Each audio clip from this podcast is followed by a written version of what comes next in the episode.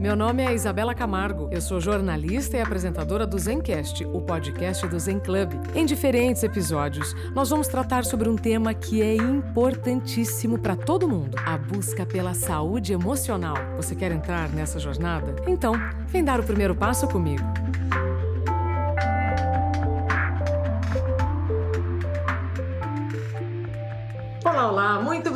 Bem-vinda ao Zencast, o podcast do Zen Club. Você sabe que toda semana a gente te apresenta um convidado muito especial para trazer informações e experiências que vão contribuir para você pensar, decidir, refletir e viver melhor, não é? Hoje nós vamos falar sobre um assunto, não é que está na moda, simplesmente agora nós estamos falando mais, porque ele está recebendo mais respeito, podemos dizer assim, doutor José Fernandes? Quando o sucesso vira burnout? Bem-vindo. Olá, obrigado, Isabela, pelo convite. Estou muito feliz. Todas as vezes que nós movimentamos um pouquinho, a gente está criando um movimento gigante que pode ajudar milhares de pessoas que estão adoecidas, porque a gente só pensa às vezes no topo da pirâmide, né? Que são aquelas pessoas que já estão adoecidas, porém a base da pirâmide são as pessoas que ainda não sabem que podem estar com burnout ou evoluindo para. Isso é muito, muito importante e eu te agradeço profundamente por estar aqui, pelo convite de estar aqui com vocês. Até porque, doutor, o burnout não chega de um dia para o outro. Então, é, falarmos sobre esse caminho até o burnout, né, que às vezes é sinônimo de sucesso, ele é muito importante. Gente, para quem não conhece o doutor José Fernandes, ele é médico, neurocientista, pesquisador da síndrome de burnout, é mestre em medicina pela Santa Casa de Misericórdia de Belo Horizonte, pós-graduado em neurologia clínica, pós-graduado em psiquiatria e professor titular na Universidade de Iguaçu. É também escritor, atua como correspondente médico de mídias, como o programa Saúde e Você na Record News, já escreveu diversos artigos publicados em vários jornais e é autor deste livro que está aqui na minha mão. Para você que está nos ouvindo pelo Spotify, depois veja lá no YouTube, Quando o Sucesso Vira Burnout. Eu tive o privilégio, inclusive, de fazer é, uma, uma apresentação do livro do, do doutor e é um privilégio a gente conversar com o doutor José Fernandes, porque o doutor viveu um burnout. Ele é conhecido né, nas mídias como doutor burnout. E aí, doutor, depois do seu burnout, como é falar sobre um, um assunto que nós podemos prevenir, mas ainda há muita resistência? Isabela, é, depois que você, que a gente passa pelo burnout, a gente começa a alinhar coisas e entender qual foi o caminho que chegou ao burnout, né? E todas as pessoas, 90%, 95% das pessoas que eu cuido, que passaram pelo burnout ou estão passando, são pessoas que foram movimentadas ou entraram em burnout por causa de um sonho, o sonho da profissão ideal, o sonho de ser bem-sucedido, de ter é, de, de conquistas. Então, essa doença, ela é tão grave, é, esse fenômeno clínico do trabalho, ele é tão grave porque ele mexe na essência da pessoa. Ele muda o comportamento e ele fere é como se fosse um vidro, né? Uma coisa assim, porque depois que quebra um vidro, é difícil restituir, restaurar. Então, quando a pessoa ela é atingida pelo burnout, ela consegue ver o quanto o sonho, é, a busca pelo sonho ideal, a busca pelo trabalho, ela faz com que você tome caminhos errados tome atitudes erradas, é, exerça comportamentos errados e chegue ao adoecimento. E para Primeiro, porque ainda existe a questão de você ter um insight que você está doente e que você precisa de ajuda. Eu, como médico, eu tenho 36 anos, tenho 10 anos de formado. Eu tive dificuldade no primeiro momento, lá em 2011, em identificar o burnout, porque eu estava trabalhando é, exaustivamente, cinco plantões de 24 horas, um de 12 por semana, dentro de hospital. Como que alguém sobreviveria é, de uma forma saudável, teria condições é, de saúde mental para poder manter qualidade de vida. Isso não existia. Eu me recordo que na segunda-feira era o meu único dia de folga do plantão. Então eu saía para ir a restaurante com o meu companheiro na segunda-feira à noite. Então, ou seja, quando todo mundo estava trabalhando, estava começando a semana de trabalho, eu estava curtindo o meu final de semana atemporal, né, ali naquela segunda. Mas quando a pessoa ela consegue definir é, consegue definir coisas e como ela chegou ali, como foi o caminho, aí ela, essa pessoa ela, ela começa a entender como o seu comportamento é doentio e como ele chegou até ali. Doutor, quando você fala o seu comportamento te levou até ali. Vamos entrar aqui num aspecto muito importante, que inclusive você aborda bastante no seu livro. A síndrome de burnout foi incluída no Código Internacional de Doenças como um fenômeno ocupacional só em 2022. Então, o burnout ele está relacionado ao ambiente profissional. O excesso de trabalho ele pode ser involuntário ou voluntário, né? E aí que está a, a grande questão. Mas é papel também das empresas oferecerem um contexto que este funcionário não tenha medo de tirar férias, descansar o fim de semana, não tenha medo de é, desligar o celular.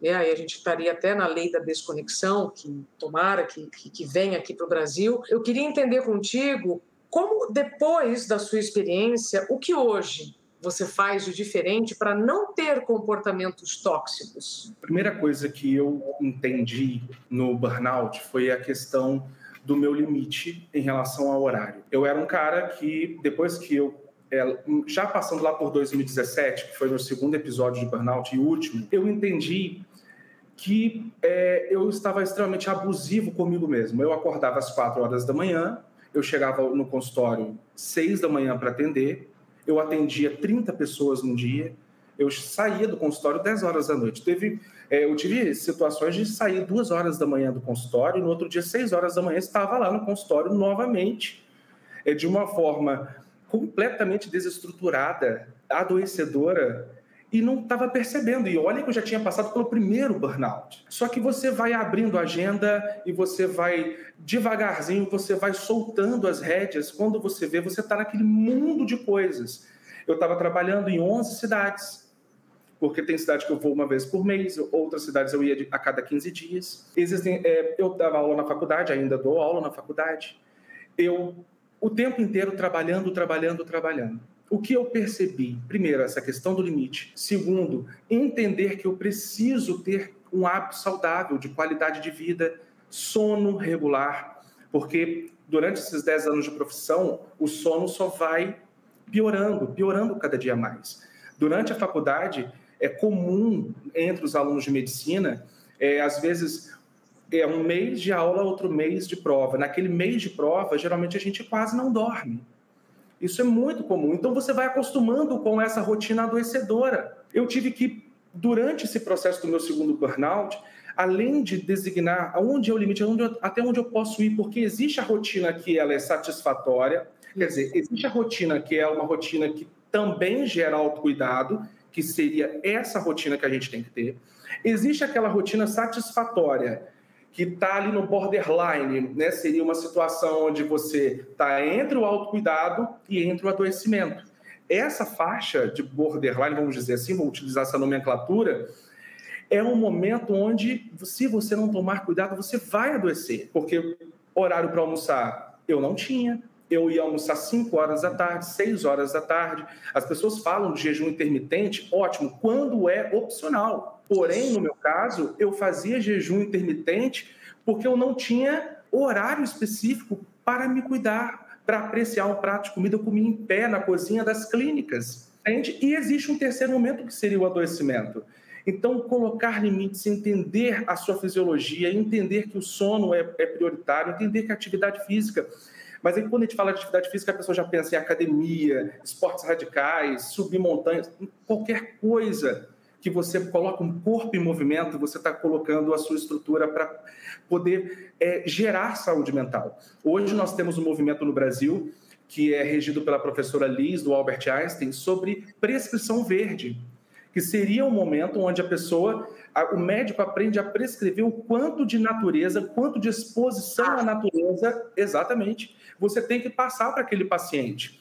Se você olhar nos, nos, quartos do Albert Einstein, todos eles, a grande maioria, são é, virados para o jardim interno que tem no hospital. Ou, quando não é virado para o jardim interno, em todos os quartos existem imagens de natureza.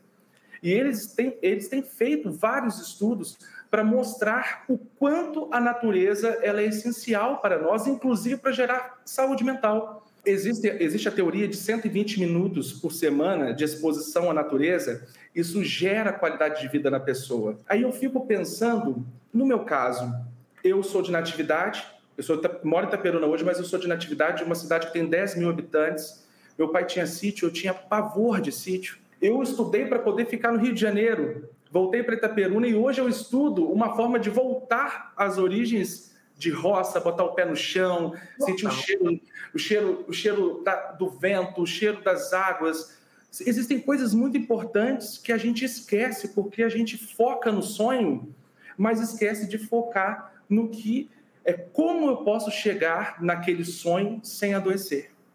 Então, são coisas que a gente vai aprendendo no dia a dia de acordo com as lesões que a doença vai deixando em nós. O doutor, então é possível ter sucesso sem ter burnout? Sim, mas existem dois tipos de pessoas que a gente pode classificar isso, todo mundo sabe. Existem as pessoas que elas aprendem com os erros das outras pessoas e existem pessoas que só aprendem quando elas saem lesionadas com a própria experiência.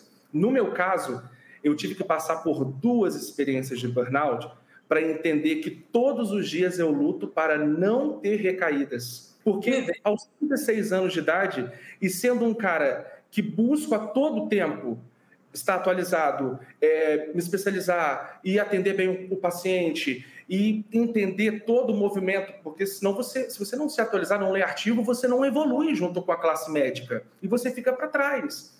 Então, em todo esse movimento, a gente entende que existem as pessoas que adoecem, porque existem as pessoas que não adoecem, que aprendem, quer dizer, que aprendem com o erro dos outros e as pessoas que aprendem pelo próprio erro. No caso, essas pessoas que, apre é, que aprendem observando as outras pessoas, elas conseguem enxergar a pessoa que está em casa ferida, por que, que aquela pessoa ela é, por que, que aquela pessoa ela não consegue mais produzir como antes, quais foram as atitudes que ela tomou, e ele vai adaptando a vida dele, porque ele também quer chegar ao sucesso, ele quer chegar à plenitude do trabalho, da profissão que ele tanto luta e almeja. Mas o cara que não sabe colocar limites, que não sabe entender o seu organismo, ele entra em adoecimento. Então, existem as duas opções. Você pode ter sucesso com ou sem burnout, mas no caso do burnout, você sai ferido. E aí você vai ter que gastar um tempo de vida para reestruturar a sua vida, a sua, a sua existência. E olha, gente, assim como o burnout não chega de um dia para o outro, o tratamento, a reabilitação também não é de um dia para o outro. Antes da gente falar sobre reabilitação, doutor, que eu acho que é um tema que é, vale a pena depois a gente investir um tempo, eu queria que você trouxesse para a gente quais são os três principais sintomas que você é, hoje já fica bem atento na sua vida e pelos seus pacientes? Quais são os três principais sintomas? Então, a síndrome de burnout é estabelecida por três pilares. Quando a pessoa está naquele processo, daquele engajamento frenético na profissão, e ele está sem colocar limites, quer bater meta, que é, é o, primeiro a chegar, o último a sair, não tem hora de almoço, não tem hora para nada, e está no final de semana, no momento que era para estar com a família, ele está com o telefone na mão resolvendo o problema de empresa. Esse cara ele começa a apresentar alguns indícios que o burnout está acontecendo. Eu já vou chegar nos três pilares. Ele começa a ter problemas com o sono, dificuldade para iniciar o sono, ele começa a ter dificuldade para manter, ele acorda várias vezes à noite, fica aquele sono picado, às vezes tem até pesadelos com coisas que aconteceram durante o dia no trabalho. Ele começa a comer demais ou ele, se, ou ele começa a perder o apetite, ou ele começa a ficar um pouco irritado, pavio curto. Então, são sintomas iniciais que podem ser ali algo que pode estar evoluindo para o burnout. Mas o burnout ele se estabelece quando esse cara ele está nessa rotina frenética, ou seja, um estresse crônico mal administrado, e aí ele começa a ter os sintomas de burnout mesmo, que é quando ele acorda de manhã depois de uma oito horas de sono ou seis horas de sono e ele fala: Nossa, parece que eu não dormi, parece que ele acorda cansado, ele vai trabalhar, tem que chegar 8 horas na empresa, mais de 6 às 8 que tem que se preparar, pegar o trânsito, ir para o trabalho, ele acaba gastando mais tempo, ele fica mais procrastinador.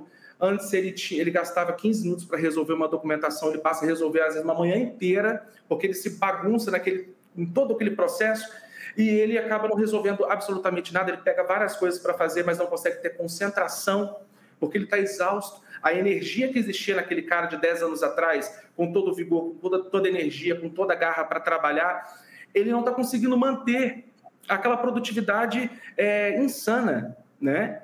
Porque ele não é que ele pro, é, é produzir a, da, a, aquela quantidade é ruim. Não, as, as empresas precisam de profissionais que trabalham, que produzem de uma maneira eficaz.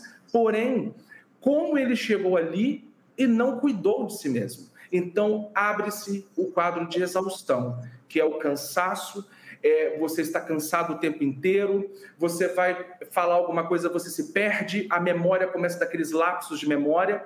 Então, é você trabalhar com aquele um consumo de energia muito. Ele, ele precisa demandar muito mais energia para fazer atos que antes ele não precisava de tanta energia. E aí vem o segundo pilar. Imagina uma pessoa exausta, está lá no trabalho seis horas da tarde, duas horas da tarde, naquela correria, aquela, aquele cansaço, tudo para resolver uma demanda horrorosa.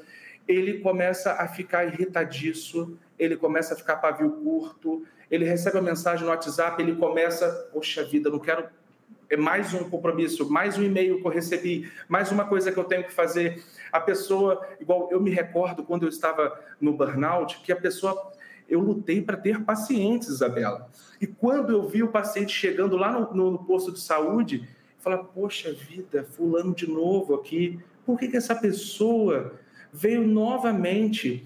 Então, ou seja, eu estudei para cuidar de pessoas, só que dentro do burnout eu não tinha como cuidar dessa pessoa eu estava adoecido precisando de cuidados. Então, esse segundo momento, esse segundo pilar do burnout, nós chamamos de despersonalização, que é a frieza, é o cinismo, mas não é o cinismo, no caso, é, é, de uma forma pejorativa, mas sim o cinismo que a pessoa, aquela, aquele sintoma de exaustão que está dentro dele, começa a se manifestar nas relações interpessoais. Quando o Herbert Freudenberger, lá nos Estados Unidos, ele começou a a, a, analisar os comportamentos das pessoas que trabalhavam no hospital em Nova York, esse foi um dos principais sintomas que ele observou nas pessoas, que seria essa irritabilidade. Uhum. Aquele cara, o cara, ele acabou de chegar no hospital, mas ele já está desacatando um, um, colega de trabalho ou ele está já falando de forma áspera. É da irritabilidade para agressividade. Né, que você mencionou agora há pouco, ah, a falta, a privação de sono te leva à irritabilidade. E aí, a longo prazo, o cansaço vira exaustão, a irritabilidade vira agressividade. Você, doutor, não é o primeiro médico que está me falando isso.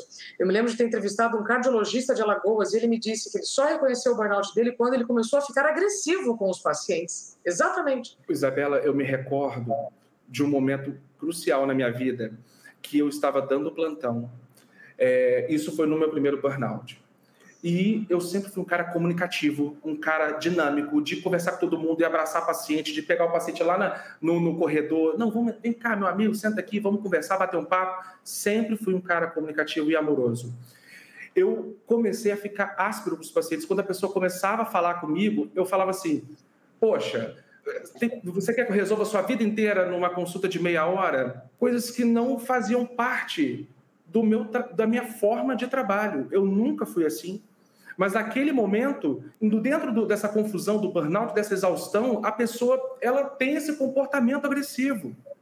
Eu cheguei a dar voz de prisão para pacientes que chegaram no consultório, mas olha o que aconteceu. Teve um momento que a paciente ela chegou no consultório, eu atendi e eu fui ver é, uma paciente que estava em trabalho de parto. Isso foi em 2011. Lá no meio do, daquela situação de, de liga para o obstetra, o obstetra não atende e tal, eu comecei a ouvir lá no, no pronto-socorro, é, no hospital, que é um hospital em cidade pequena e pequenininho, uma confusão que estava acontecendo lá no hospital, no, na recepção. E eu cheguei lá, era essa senhora que estava com o papel do raio-x é, batendo na grade do, do pronto-socorro e chegou a pegar o raio-x e bater na, na recepcionista. Eu peguei o raio-x da mão dela e falei: a senhora está presa. Eu, a senhora não pode ir embora, que a senhora é, precisa ficar aqui, que a senhora vai para a delegacia junto comigo. Que a senhora, eu estou te dando voz de prisão, que você desacata a funcionário público em local de trabalho.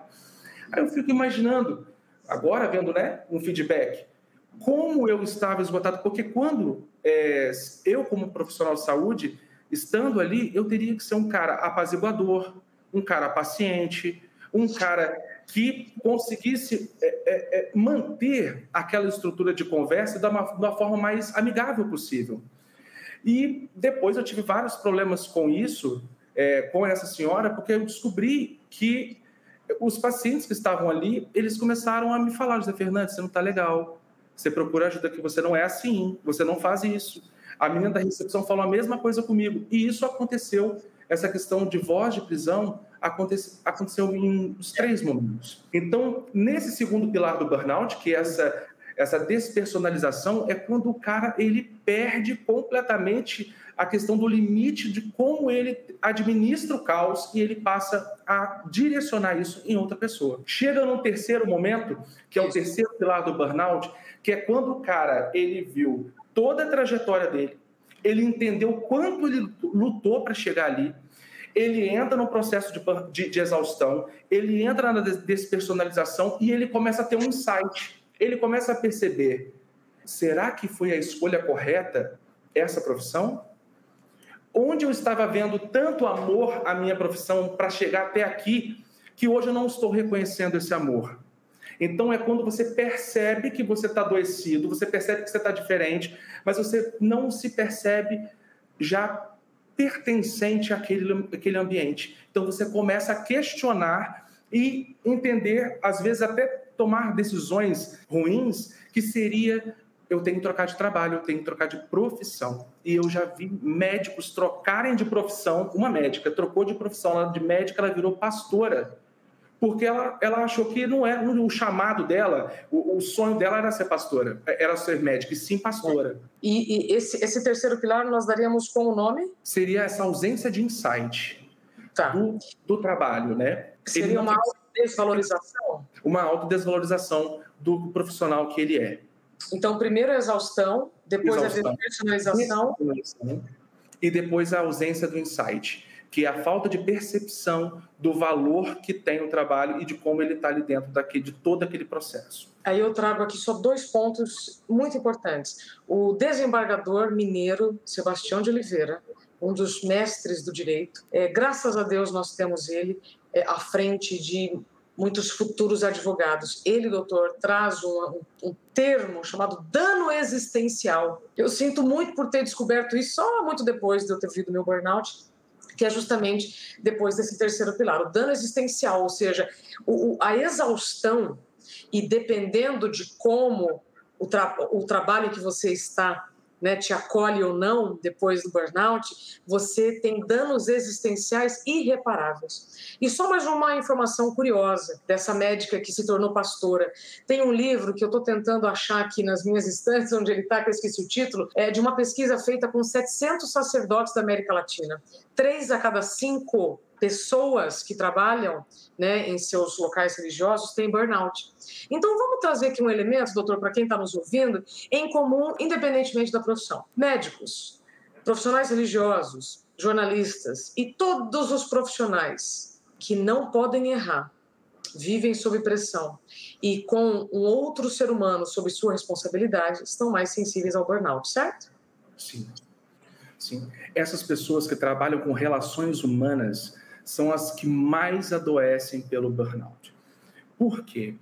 O trabalho delas é investir o seu tempo e o seu conhecimento em transformar vidas.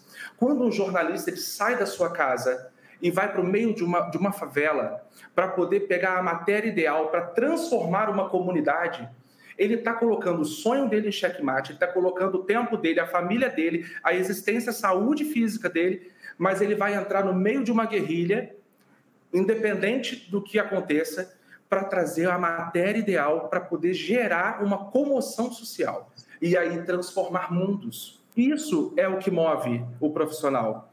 Porém, quantas vezes a pessoa tem que expor a própria vida, expor a sua saúde, expor a sua família ao risco para poder estabelecer limites e não gerar o adoecimento? Aí que está o segredo do limite disso tudo. Essa médica que era que, médica que virou pastora, ela só trocou de profissão de humanização do trato. Ela, ela saiu do paciente e foi para a alma, para a ovelha. Entende? Ela continuou, continuou cuidando de pessoas. Então, ela o burnout continuou ali. Ela só mudou de profissão, mas continua adoecida. A mesma coisa acontece com os profissionais que estão adoecidos e falam assim: ah, não quero ser mais professor, não quero trabalhar no Estado. Eu conheço uma, uma professora que ela trabalha na universidade, porém, ela quer sair da universidade e voltar para o ensino médio. Ela está nesse processo, porque ela se desencantou com, esse, com, com a universidade. Aí eu falei para ela assim, falei assim, você não pode fazer esse processo antes de estar curada. Vamos, vamos então falar um pouco sobre é, tratamento e cura, doutor, que nosso tempo já está acabando e nós já sabemos que os limites são fundamentais para a manutenção da saúde. Né? Então vamos lá. É, hoje existe um grande movimento na, no país, mesmo com tantos desempregados, doutor, está rolando um movimento chamado The Great Resignation, ou a Grande Renúncia, demissões em massa demissões voluntárias, que estão rolando em outros países e aqui no Brasil, 500 mil pessoas pedem demissão por mês. Veja que a gente está num cenário de alta inflação, insegurança política, tal, tal, tal. E mesmo assim as pessoas estão buscando novos lugares para trabalhar. Você acredita que esse movimento faz parte de uma tomada de consciência para evitar problemas graves como burnout ou outros problemas ocupacionais? Então, eu acredito que existem, é, existam dois grupos de pessoas dentro desse movimento. As pessoas que estão adoecidas e estão completamente de, desestimuladas com a sua profissão e querem mudar. Desencantadas. Desencantadas. O sonho foi embora. E existem as pessoas que querem mudar por uma questão mesmo de procurar qualidade de vida, não se encaixou naquele padrão da empresa, não se, é, não se, não se, se entendeu pertencente àquele lugar. Mas a grande maioria, eu estava lendo sobre essa questão desse movimento, a grande maioria das pessoas que estão pedindo demissão são é, pessoas que pertencem à geração Z e os millennials, que é a galera toda que nasceu a partir de 1980, né? Os millennials de 80 a 95 e de 95 a 2010 a geração Z. Então essas pessoas que têm um padrão de formação, ou seja, a educação deles foi em outro ambiente. Eu pertenço à geração dos millennials. Então, nós pegamos a virada da tecnologia em relação à, à internet. Sim. Se a gente pegar é, o meu pai, que tem 59 anos, quando ele escolheu um carro para comprar, ele escolhia pela durabilidade, pela acessibilidade de troca de peças, o que era mais fácil, resistente a longo prazo.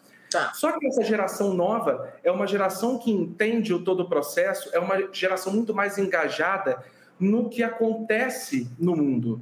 Então, se existem, é uma, é uma geração de pessoas muito mais, como eu posso dizer, são pessoas que sabem muito mais do que está acontecendo em relação à informação, à informação, à questão do cuidado, do autocuidado, da questão de saúde mental, da questão de esporte, atividade física, lazer, enfim. Então, essa galera é uma galera muito mais movida a sonho, sabe? É como se fosse, entre aspas, a geração anterior mais razão e nós mais, mais emoção. E eu me vejo nesse sentido porque eu também tive vontade de pedir demissão várias vezes dentro do meu processo de burnout. Mas como eu ia pedir demissão do meu consultório? E como, né?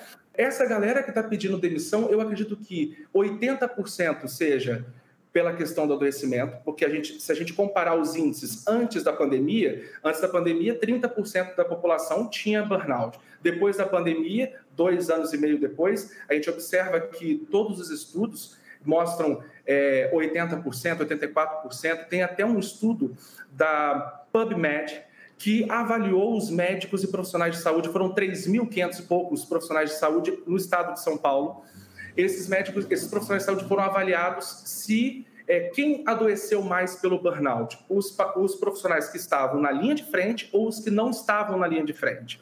Porque a galera da saúde foi é a galera que menos ficou fora. Geralmente as pessoas que mais trabalharam, vou usar esse termo, mas eles permaneceram trabalhando durante a pandemia. É. E olha que interessante dentro dessa galera que estava na linha de frente com o Covid, eram pessoas que trabalhavam nos centros de Covid, 86% dessas pessoas desenvolveram burnout.